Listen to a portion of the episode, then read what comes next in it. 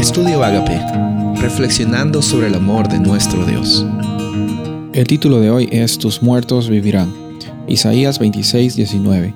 Tus muertos vivirán, tus cadáveres se levantarán, moradores del polvo, despertar y dar gritos de júbilo, porque tu rocío es como rocío del alba, y la tierra dará luz a los espíritus.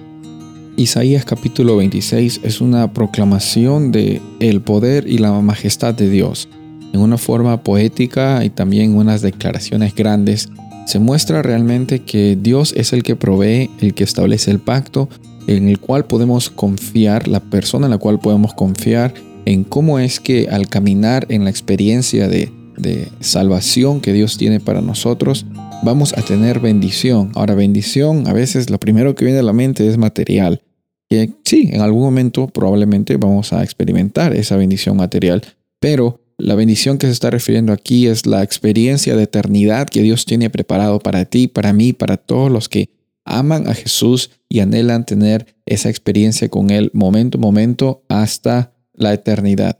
Por eso es que aquí eh, vemos dos contrastes. En primer lugar, en el versículo 14, eh, lastimosamente hay eh, muertos que no vivirán, personas que van a pasar al descanso y cuando tengan la muerte terrenal también ya no van a volver a existir, mientras que en el versículo 19 que leímos, esos habrán muertos que vivirán. Eh, está hablando de una forma simbólica de la resurrección que sucederá cuando Jesús venga a buscarnos, cuando Él establezca el fin de todas las injusticias que estaban pasando en este mundo.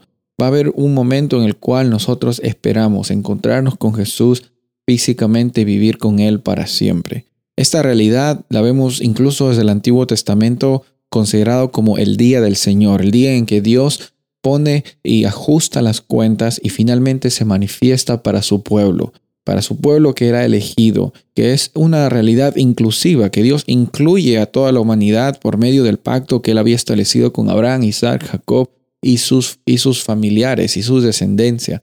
Por eso es que hoy día también por medio de Jesús podemos ser partícipes de esta experiencia va, a llegar un momento en que algunos de nosotros llegaremos a pasar al descanso. Sí, e, es cierto, pero nuestro final no está allí. En la Biblia hay bastantes referencias que nos hablan acerca de una eternidad con nuestro Padre Celestial.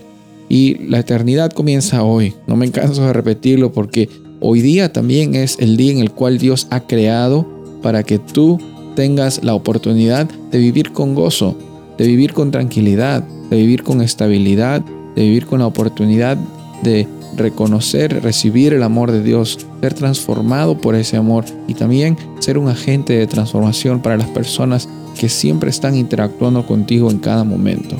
Soy el pastor Rubén Casabona y deseo que tengas un día bendecido.